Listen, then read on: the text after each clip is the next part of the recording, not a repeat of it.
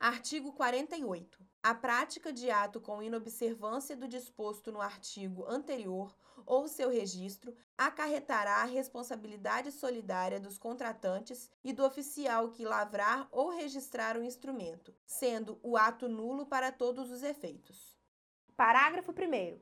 Os órgãos competentes podem intervir em instrumento que depender de prova de inexistência de débito, a fim de autorizar sua lavratura, desde que o débito seja pago no ato ou o seu pagamento fique assegurado mediante confissão de dívida fiscal, com o oferecimento de garantias reais suficientes na forma estabelecida em regulamento. Parágrafo 2. Em se tratando de alienação de bens do ativo de empresa em regime de liquidação extrajudicial, visando a obtenção de recursos necessários ao pagamento dos credores, independentemente do pagamento ou da confissão de dívida fiscal, o Instituto Nacional do Seguro Social poderá autorizar a lavratura do respectivo instrumento, desde que o valor do crédito previdenciário conste regularmente do quadro geral de credores, observada a ordem de preferência legal. Parágrafo 3.